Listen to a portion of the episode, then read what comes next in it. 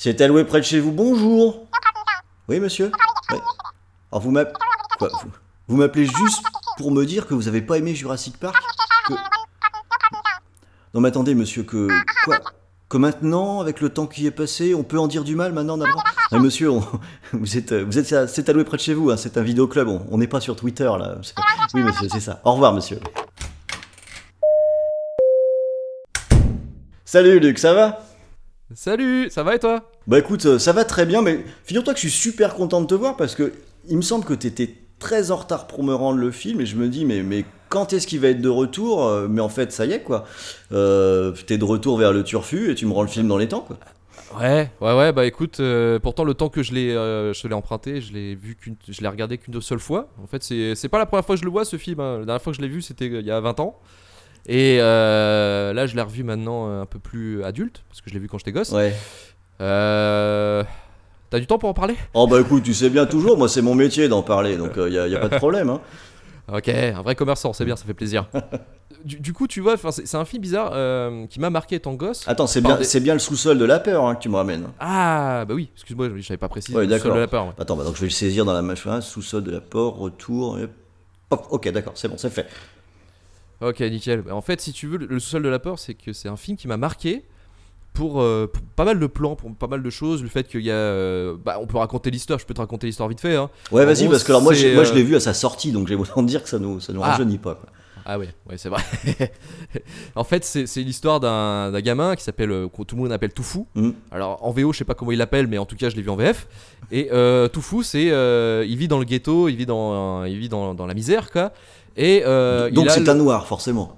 Ouais, bah, Hein, film américain, ghetto, c'est un noir. tu vois qu'en 20 ans rien n'a évolué, c'est formidable. Ça. Euh, et du coup, donc il a, euh, il a deux doigts de se faire expulser.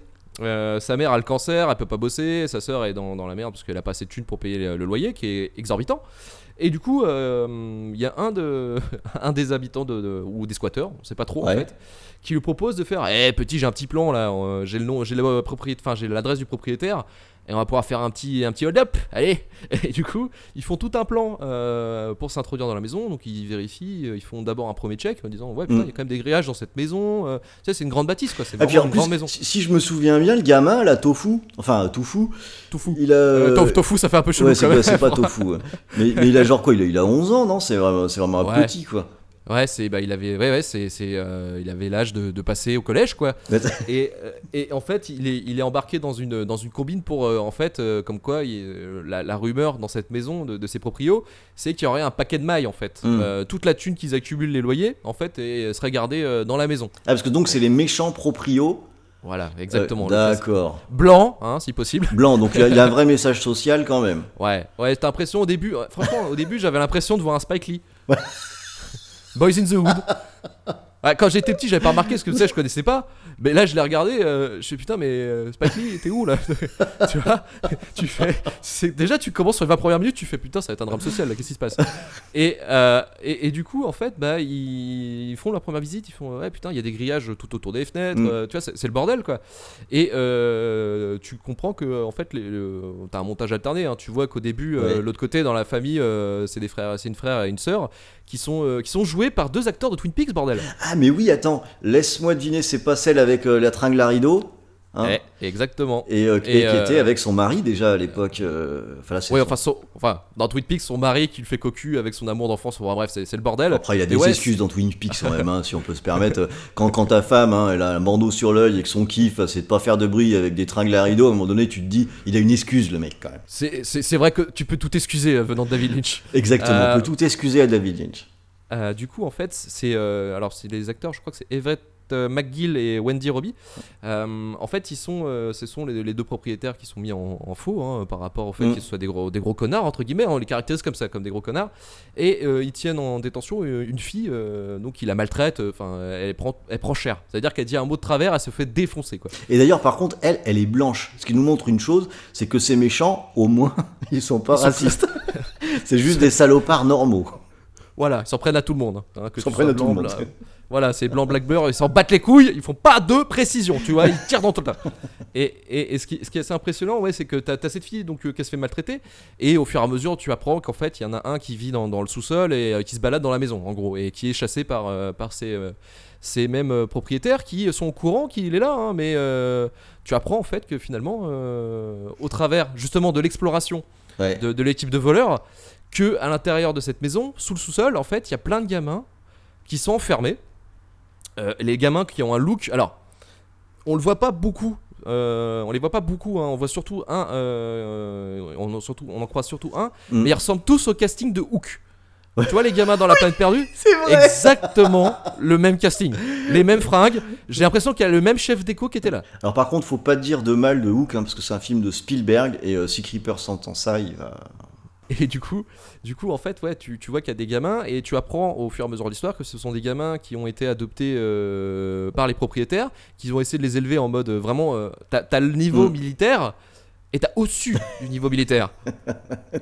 T'as une- Alors, je sais, je sais pas comment tu pourrais appeler ça. Mais ils se font quand même mal- sacrément maltraités et s'ils sont désobéissants, ça veut dire que si euh, ils répondent ou ils, di- parlent, ils participent à une discussion d'adultes, sais, comme, comme t'étais Ouais. gosse, tu te faisais engueuler Ouais. par tes parents parce que t'avais pas à parler, euh, tout ça.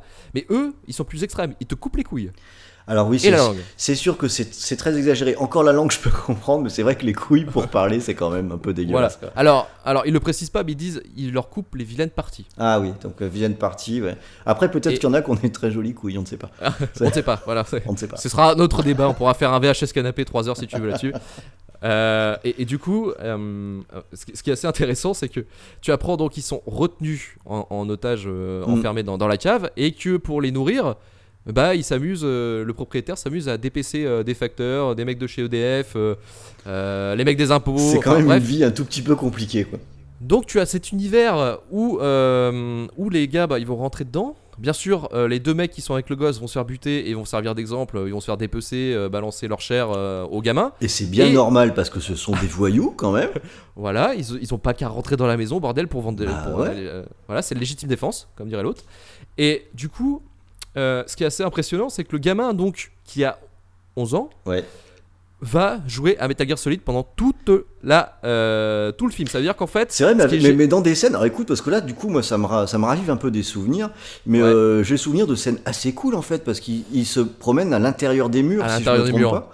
exactement. Et euh, ce, qui, ce qui donne quand même un petit côté labyrinthe dans, dans la maison que j'avais- j'avais trouvé plutôt sympa, moi. Et c'est ça la meilleure idée du film justement, euh, j'y reviens, c'est que euh, il y a vraiment une partie ludique en fait euh, dans ce cambriolage un peu foiré, euh, un petit peu sous un air de survival.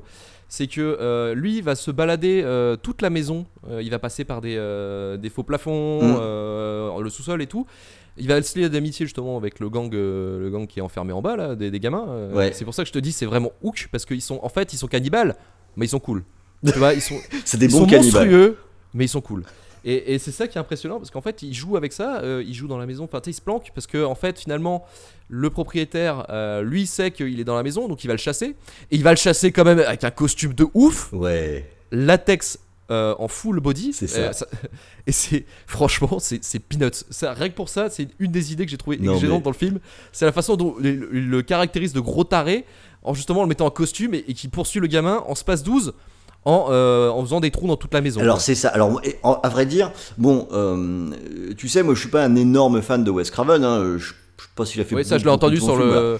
J'ai entendu parler de ça dans ton magasin qu'on n'était pas moi euh, Wes On Craven. n'est pas le magasin euh, fan de Wes Craven à la base, mais dans ce film, euh, je dois dire que il fait quand même preuve de beaucoup d'efficacité dans toute cette scène de poursuite. Je- moi, j'ai Oui. un très bon souvenir du, de, de ce film à partir du moment où il met sa tenue en latex là, Mm. et il commence à tirer au fusil à pompe dans les murs. Ouais, voilà, et je ouais. me souviens notamment d'une scène qui est vraiment pas mal où euh, euh, ils essayent de pas du tout faire de bruit pour pas se faire repérer. Enfin, il y a une vraie tension.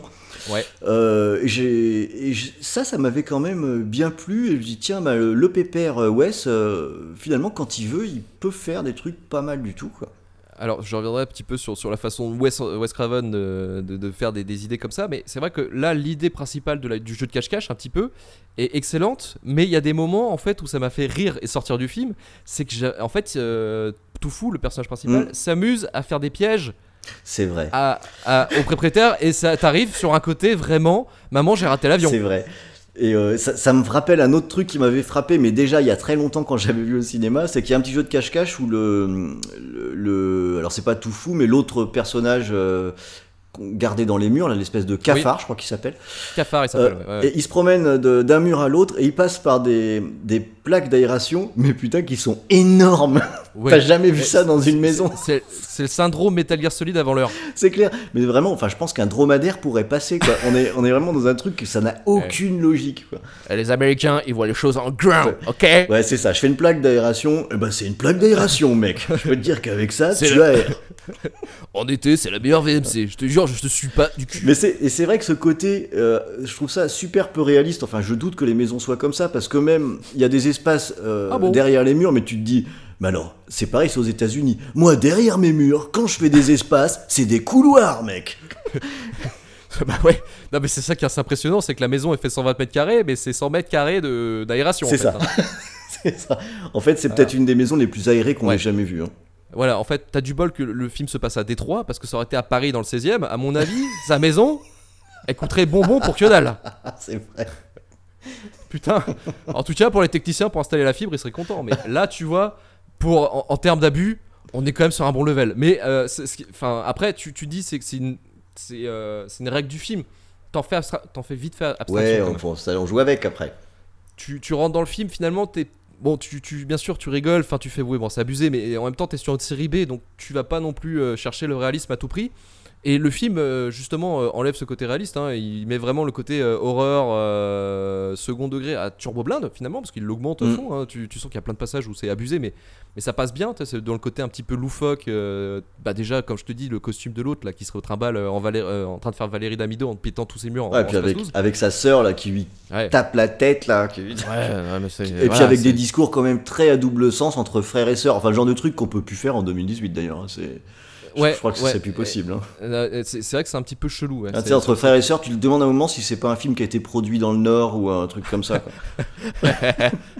Donc, euh, VHS et Canapé, bonjour. euh, un, un podcast de clichés. Oui. ah oui, oui, non, mais tout à fait. hein. Euh, mais en fait, euh, non, mais c'est ça. C'est le côté en fait euh, où t'es là. euh, ouais, bon, bah, c'est des frères et sœurs.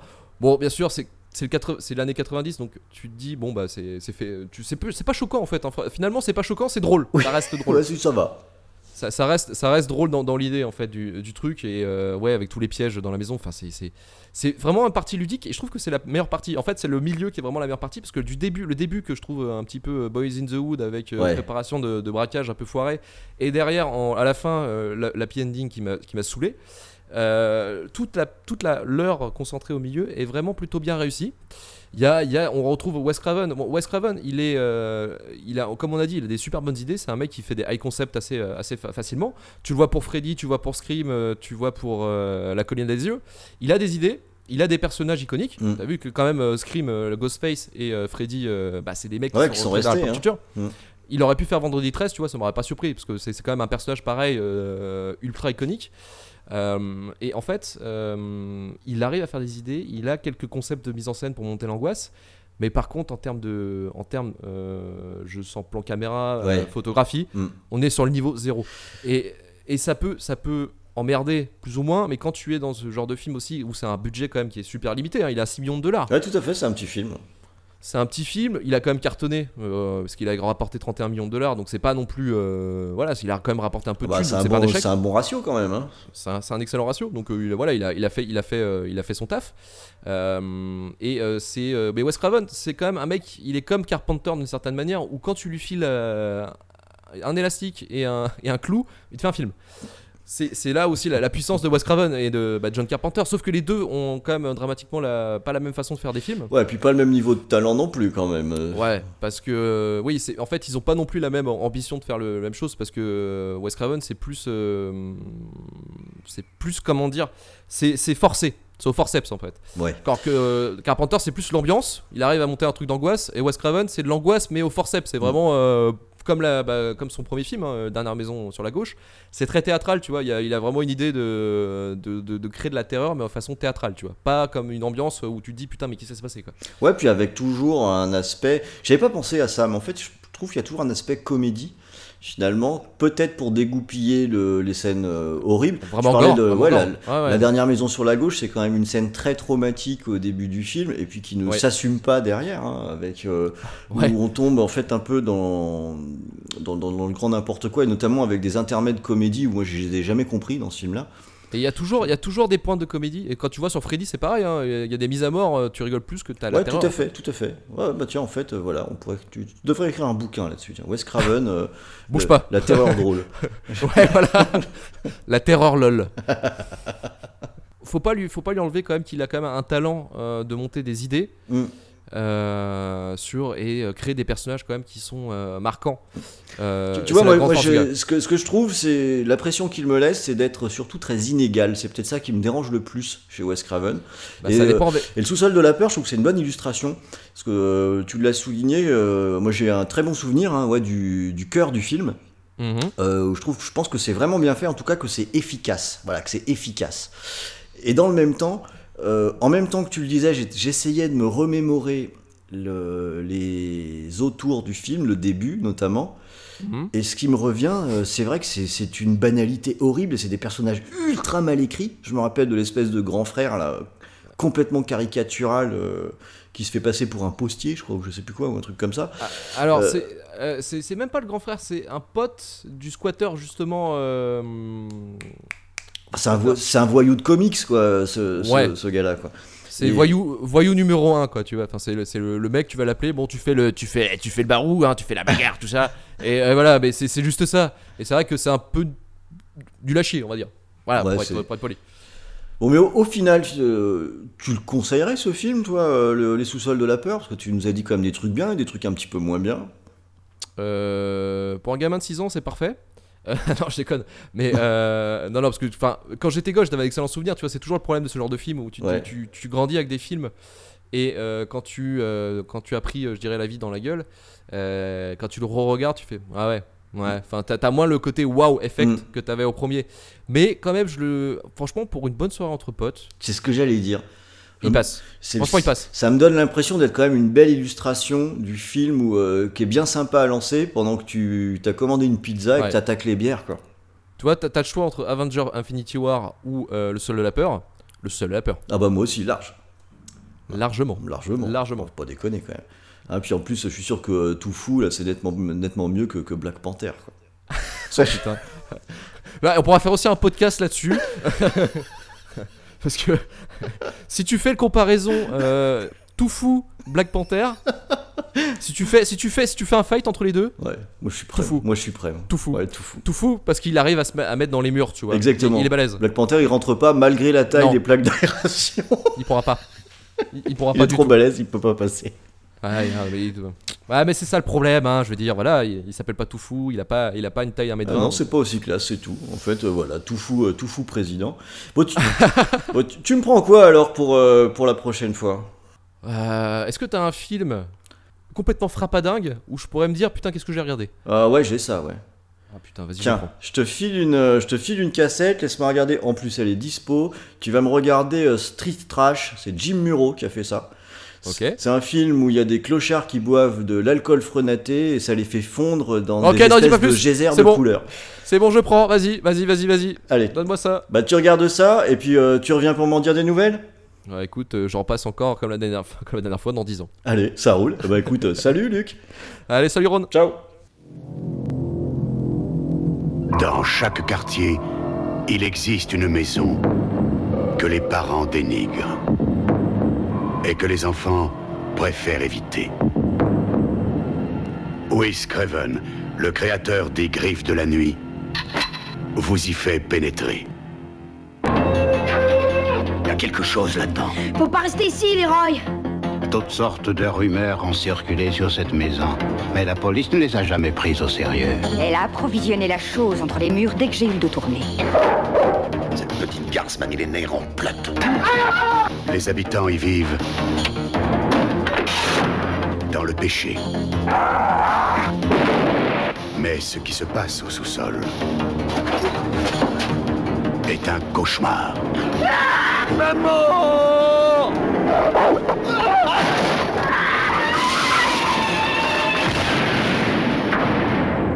c'est le sous-sol de la peur.